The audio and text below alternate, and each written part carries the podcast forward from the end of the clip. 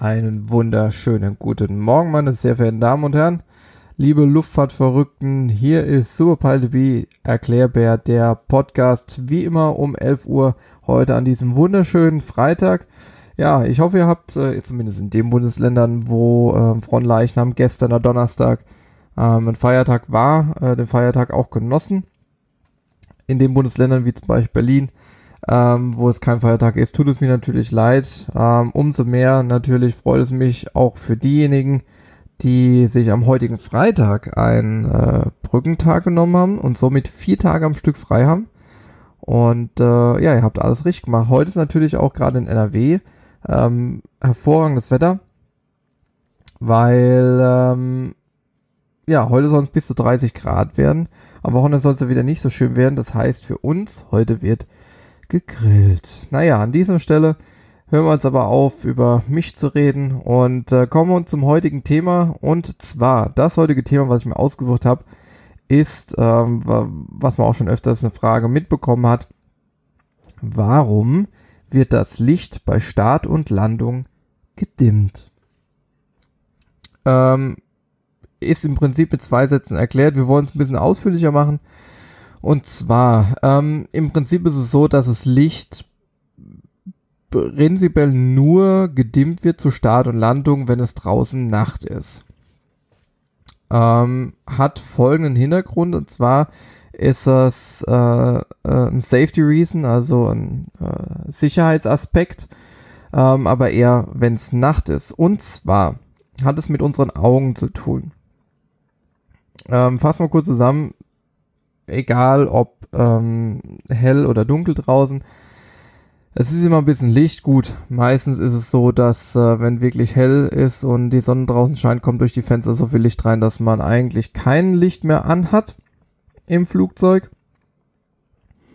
Und ähm, jetzt ist natürlich wirklich die wichtige Frage, warum wird denn, wir haben es jetzt schon festgestellt, es wird immer nur, wenn es draußen dunkel ist, beziehungsweise wenn die Dämmerung losgeht, ähm, wird das äh, Licht zur Start und Landung gedimmt, beziehungsweise eigentlich wird das Licht schon auf dem Weg zur Startbahn ähm, gedimmt. Entschuldigung, war die Stimme kurz weg. Das hat folgenden Hintergrund. Ähm, Im Flugzeug dreht sich einfach alles, oder nicht alles, aber vieles um Sicherheit.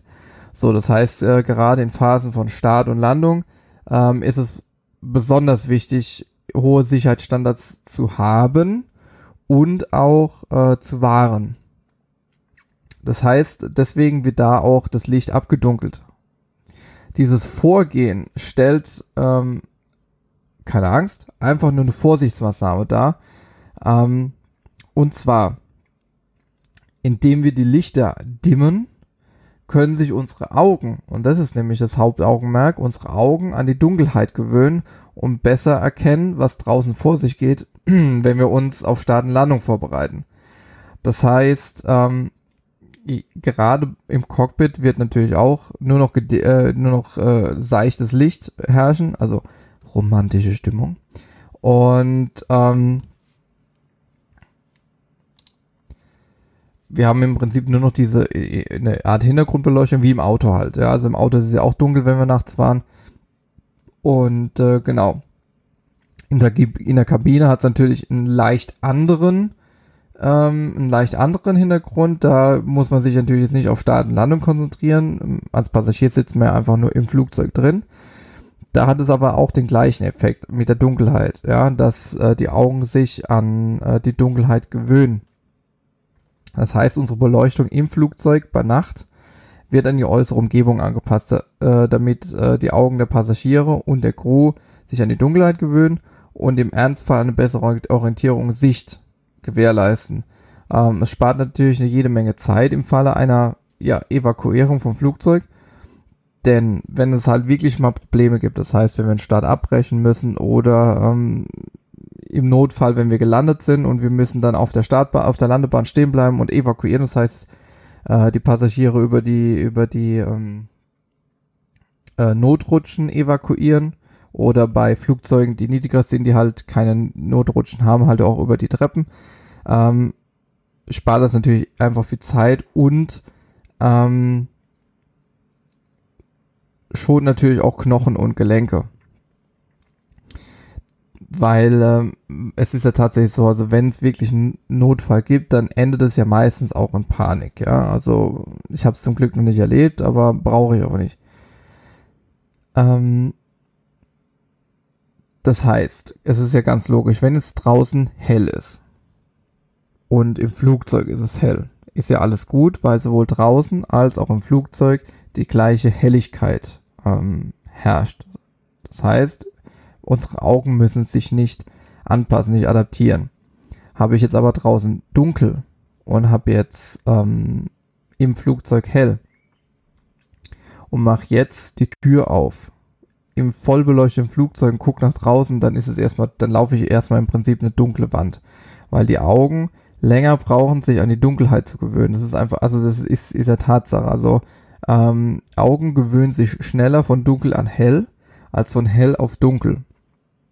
Wir können ja auch keine Farben sehen, wenn es dunkel ist. Ähm, testet es mal aus, kann man auch ganz einfach äh, nachvollziehen. Ihr seid, es ist dunkel, also ihr seid zu Hause, ihr liegt im Bett und jetzt müsst ihr auf Toilette. Geht ihr ins Bad und macht jetzt die, die volle Beleuchtung an. Was passiert? Richtig. Ihr müsst erstmal die Augen zukneifen und denkt euch, boah, oh mein Gott, wo bin ich hier gerade? Ich bin blind.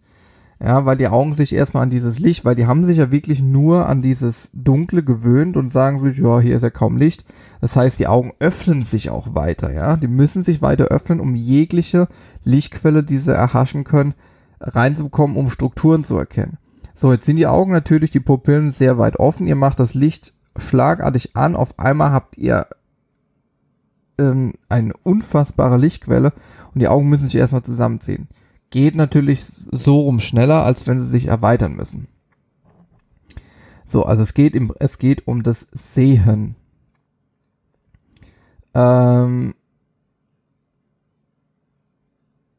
und wie wir alle wissen, es ist so, jedes Flugzeug, oh Gott, hoffentlich sage ich, ich sage ich jetzt nicht falsch, also jedes herkömmliche Flugzeug ähm, muss in maximal 90 Sekunden evakuiert sein. Also ich sage jetzt explizit, hoffentlich sage ich nichts Falsches, weil ich ich meine, für den A380 gilt es auch. Also bin ich mir relativ sicher. Also es, es gibt eigentlich, äh, es gibt eine, ähm, eine Grundlage, die sagt 90 Sekunden, dann muss spätestens das Flugzeug leer sein. So, wenn natürlich jetzt nachts evakuieren musst und du hast volle äh, Hausbeleuchtung, draußen ist dunkel, dann wird es mit 90 Sekunden unter Umständen extrem knapp.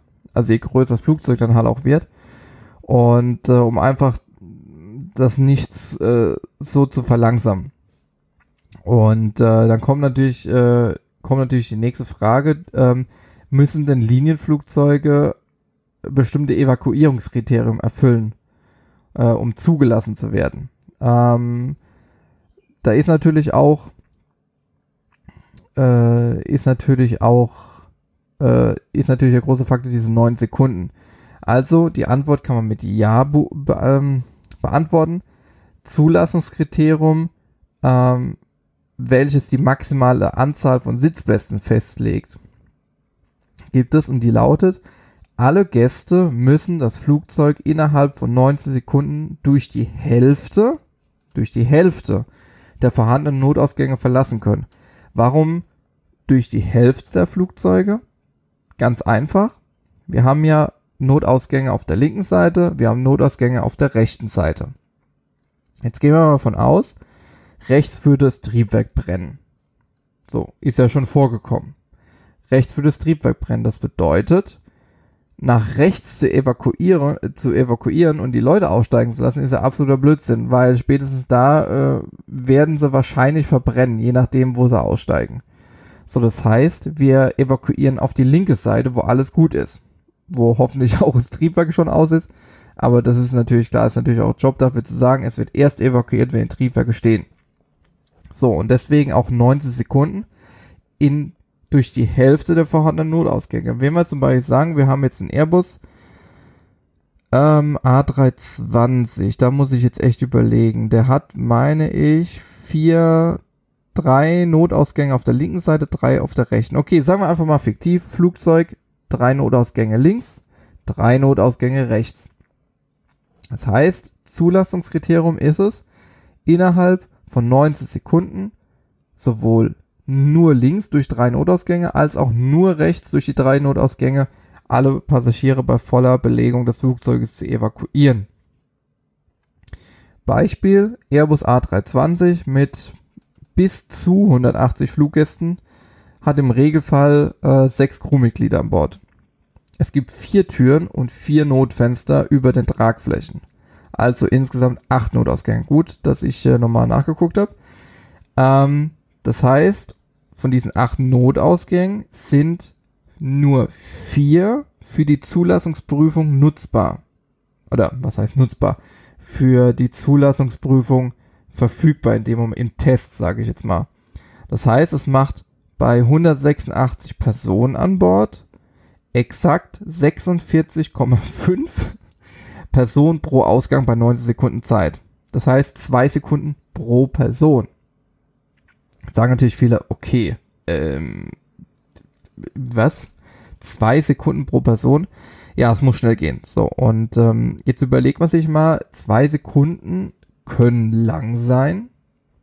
Ich sag mal so, in einem Notfall sind zwei Sekunden echt nicht viel pro Passagier.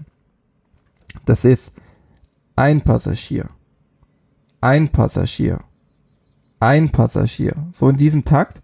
Und jetzt stellt euch mal vor, draußen ist dunkel, drin ist alles hell beleuchtet und jetzt müssen die Leute erstmal noch am, am Notausgang warten, bis die Augen sich ans Dunkle einigermaßen ähm, gewöhnt haben, weil sonst springt ihr irgendwo in ein schwarzes Loch mit der, mit der, ähm, mit der Notrutsche beispielsweise, ja.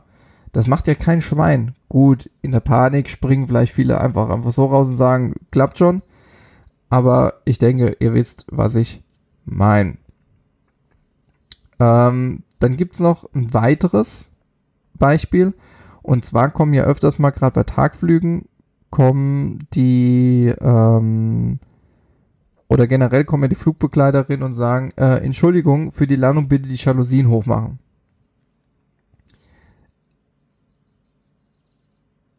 Ja, das ist auch so ein Grund. Also zum einen müssen die geöffnet sein für die Anpassung der Lichtverhältnisse auf die Außenbeleuchtung. Darüber hinaus aber müssen die Flugbegleiter für eine erfolgreiche Evakuierung durchs Fenster gucken können, um wichtige Informationen einfach über den Bereich ums Flugzeug herum ähm, zu haben für jeweilige Not, o, äh, Notausgänge oder normale Ausgänge und zu entscheiden, welche Bereiche für die Evakuierung frei sind. Also sind wir Beispiel, nochmal zurück zum Triebwerksbrand. Wenn wir jetzt sagen, auf der rechten Seite brennt das Triebwerk. Wir machen jetzt Notlandung, Evakuierung, linke Seite. Dann ist es eine Ansage. Nichtsdestotrotz haben ja die Flugbegleiterinnen und Flugbegleiter hinten die, die Verantwortung, wirklich in die richtige Richtung zu evakuieren. So. Ähm, boah, was für ein Szenario könnten wir jetzt noch machen? Ähm,